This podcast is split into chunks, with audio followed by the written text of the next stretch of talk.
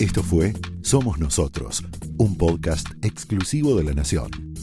Escucha todos los programas de La Nación Podcast en www.lanacion.com.ar. Suscríbete para no perderte ningún episodio. Estamos en Spotify, Apple Podcast, Google Podcast y en tu reproductor de podcast favorito. Seguí escuchando La Nación Podcast.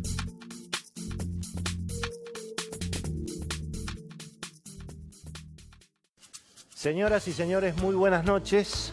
Bienvenidos a Somos Nosotros. Estamos en vivo hasta las 11. Y bueno, ha comenzado junio, el super junio electoral, y en alguna medida estamos viendo que cada vez hay más incertidumbre en materia política y consecuentemente en materia económica, mirando por supuesto lo que viene en el año electoral y sobre todo lo que viene después de las elecciones, es decir, el próximo mandato o de Macri reelecto o eventualmente de la oposición. Parecería que hay como una especie de quíntuple embrujo hoy para tratar de adivinar lo que viene. Si pensamos que no sabemos quiénes son los candidatos, no sabemos las fórmulas tampoco. Eh, por supuesto, tampoco conocemos muy bien qué pasa con las alianzas, hay muchas especulaciones. Esta mañana, por ejemplo, había una sensación de que podía prosperar un acuerdo de Sergio Massa con María Eugenia Vidal, pero a última hora hubo un tuit de Sergio Massa muy, muy opositor contra el gobierno, así que ya vamos a hablar sobre lo que se viene en ese sentido. Además, Labaña confirmó que va a ser candidato, pero tampoco se sabe muy bien cómo. Así que no sabemos quiénes van a ser candidatos, quiénes van a ser las fórmulas, no sabemos quiénes van a ser las alianzas.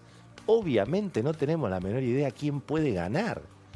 Y algo, yo diría todavía más complicado, aun si supiéramos quién va a ganar, tampoco está muy claro cómo sigue la cuestión en materia económica sobre todo.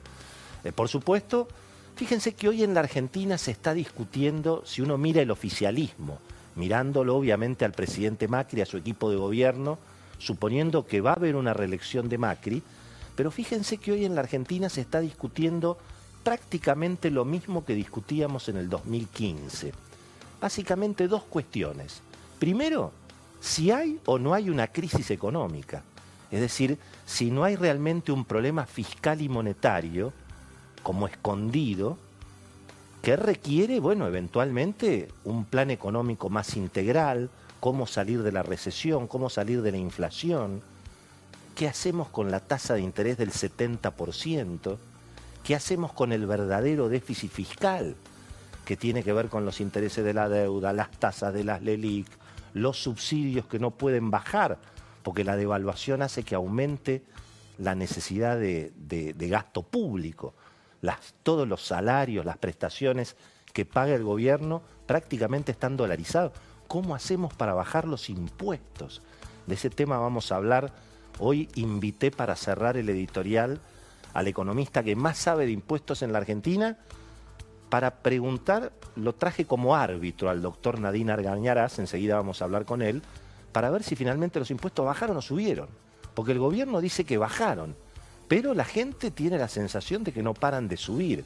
Y algo peor, tenemos la sensación de que van a tener que seguir subiendo, mirando, por supuesto, este gasto público indexado, gigantesco, interminable, intocable también. Y entonces estamos discutiendo si hay o no hay una crisis económica, si en definitiva el problema es solamente una incertidumbre política. Fíjense que hoy los funcionarios del equipo económico dicen cosas bastante parecidas a lo que decían los primeros funcionarios del equipo económico de Macri, básicamente el equipo de Alfonso Pratgay y Federico Sturzenegger, que una vez que Macri gane las elecciones, cuando se despeje el fantasma de Cristina, va a ser tanto el entusiasmo que van a llover dólares. ¿Se acuerdan la historia?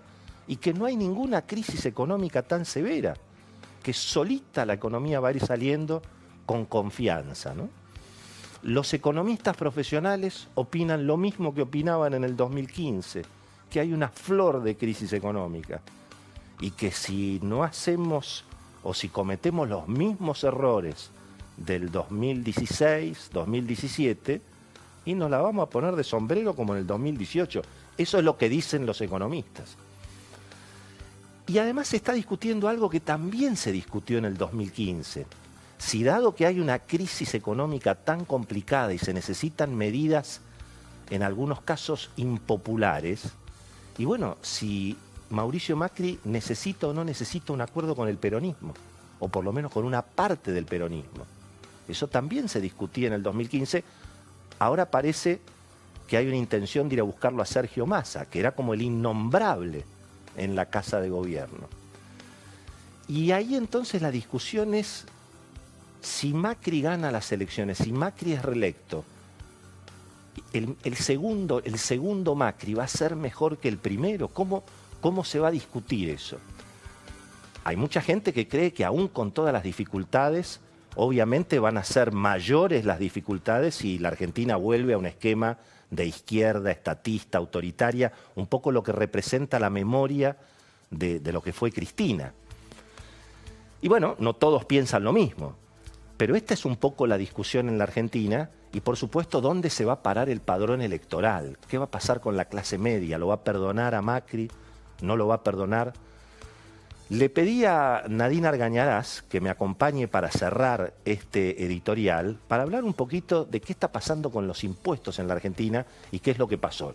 Lo invitamos a Nadine, gracias por estar con nosotros esta, esta noche, Nadine. Un gusto. Has preparado algunos cuadros que me parece interesante analizar esto es lo que ha pasado con el impuesto a las ganancias, ¿eh? ahí, se ve bastante bien.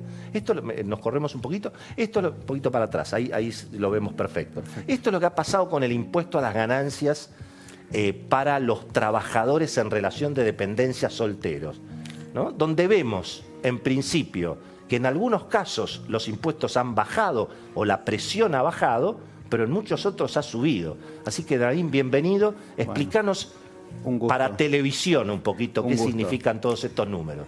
El impuesto a las ganancias que pagan las personas físicas o humanas ha tenido un descenso respecto al 2015 si vos recordás, durante el gobierno anterior permanentemente subió el impuesto porque durante muchísimos años no se cambiaron las escalas del impuesto.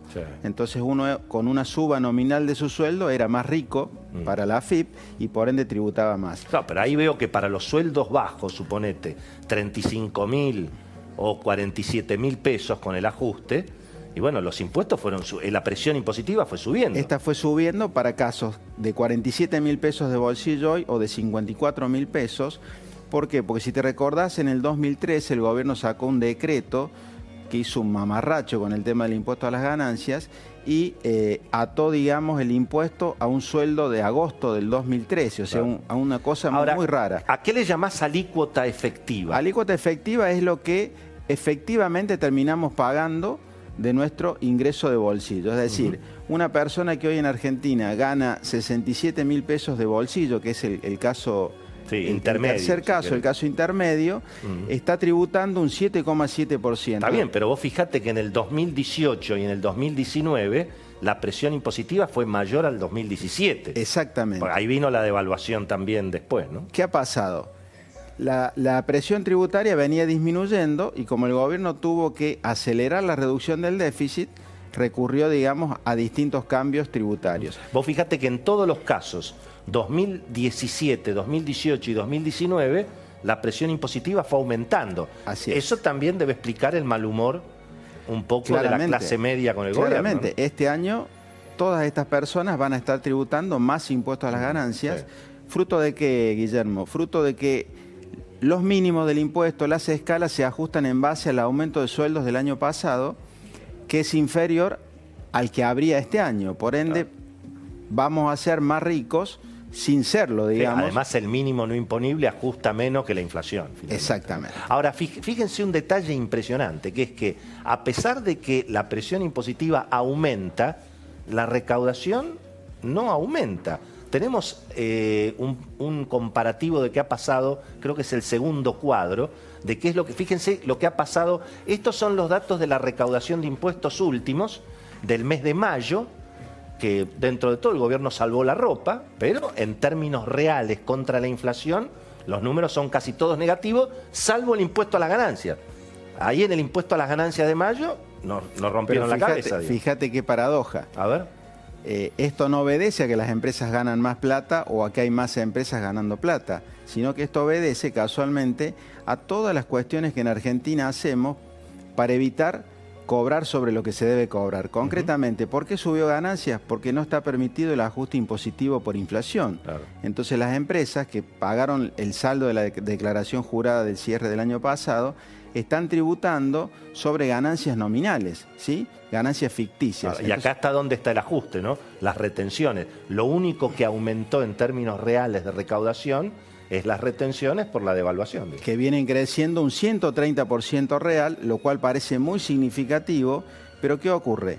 Hay algo muy importante que lo dijiste en tu editorial. Están creciendo mucho los derechos de exportación, pero el crecimiento es mucho menor a lo que debería ser en función de lo que el gobierno presupuestó para el año.